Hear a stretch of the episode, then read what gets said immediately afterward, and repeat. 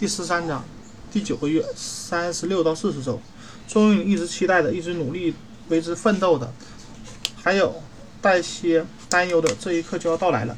出现各种情况都是正常的，也许你已经做好了迎接变化的准备，能抱着宝宝，能再次看到自己的脚趾，能趴着睡觉。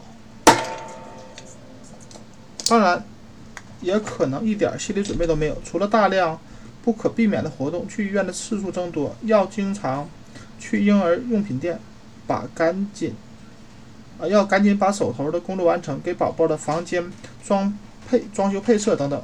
你可能觉得第九个月过得最漫长。当然，如果到了预产期还没有分娩，则是例外。那样的话，最漫长的一个月就是第十个月了。